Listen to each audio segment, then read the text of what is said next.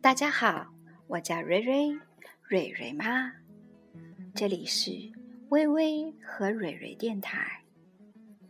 今天我们要讲一个绘本故事，叫《我是一只兔子》。I am a bunny。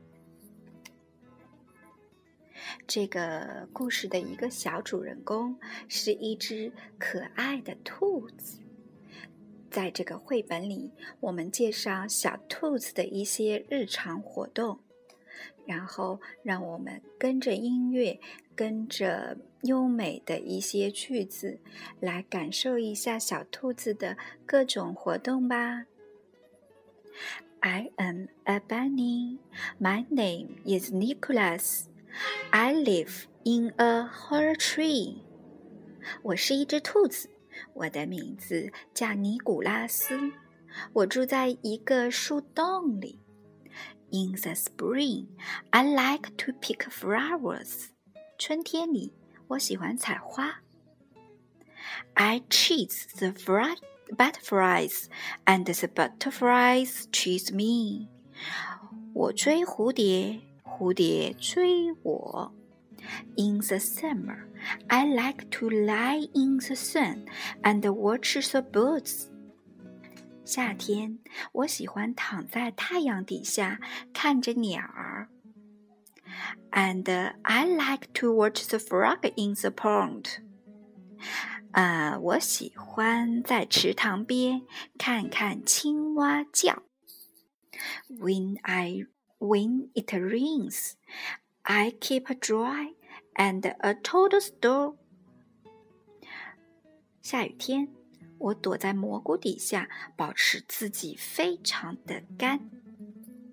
啊、哦，这句不对，呃，我们应该把它翻译成“下雨天，我在蘑菇底下躲雨”。I below the dandelion seeds into the air. 我吹蒲公英的种子，让它在天空中飞。In the fall, I like to watch the leaves falling from the trees. 秋天，我喜欢看树上的落叶。I watch the animals getting ready for the winter. 我看望小动物们。为冬天做准备。And when winter comes, I watch the snow falling from the sky.